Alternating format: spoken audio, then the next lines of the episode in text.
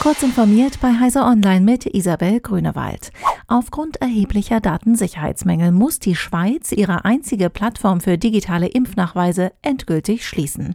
Die Stiftung Meine Impfungen hat in den letzten Wochen enorme Anstrengungen unternommen, die zuvor identifizierten kritischen Schwachstellen zu beheben, steht auf deren Webseite zu lesen.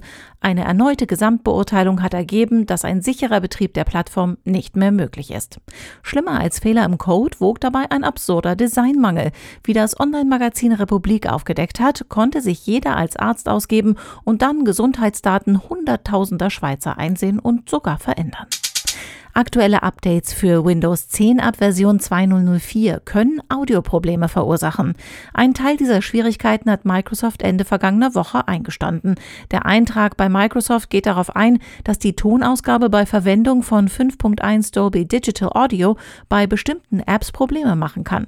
Es könne ein hohes Rauschen oder Fiepen unter Windows 10 auftreten, wenn bestimmte Apps, Audiogeräte und Windows-Einstellungen verwendet werden.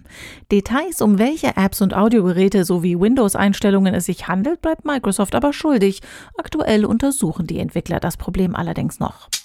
Facebook-Nutzende in Deutschland werden in der App des sozialen Netzwerks in Kürze einen Reiter finden, über den sie journalistische Inhalte von Verlagen sehen können. Facebook News heißt das Angebot, an dem sich 35 Verlage mit 100 Medienmarken beteiligen. Heise Medien ist auch dabei.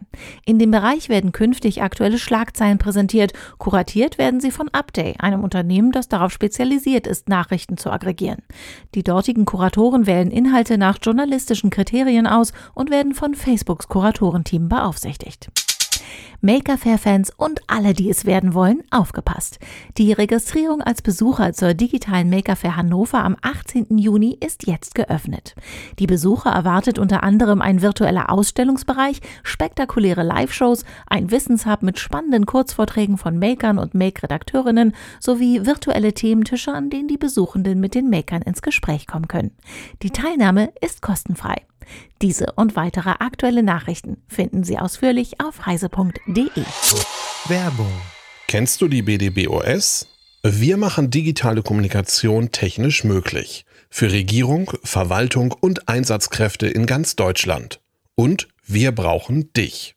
Hast du Lust im Bereich der IT- und Netzwerkinfrastruktur zu arbeiten? Bei uns stimmt das Gehalt und die Work-Life-Balance. Komm zur BDBOS www.bdbos.de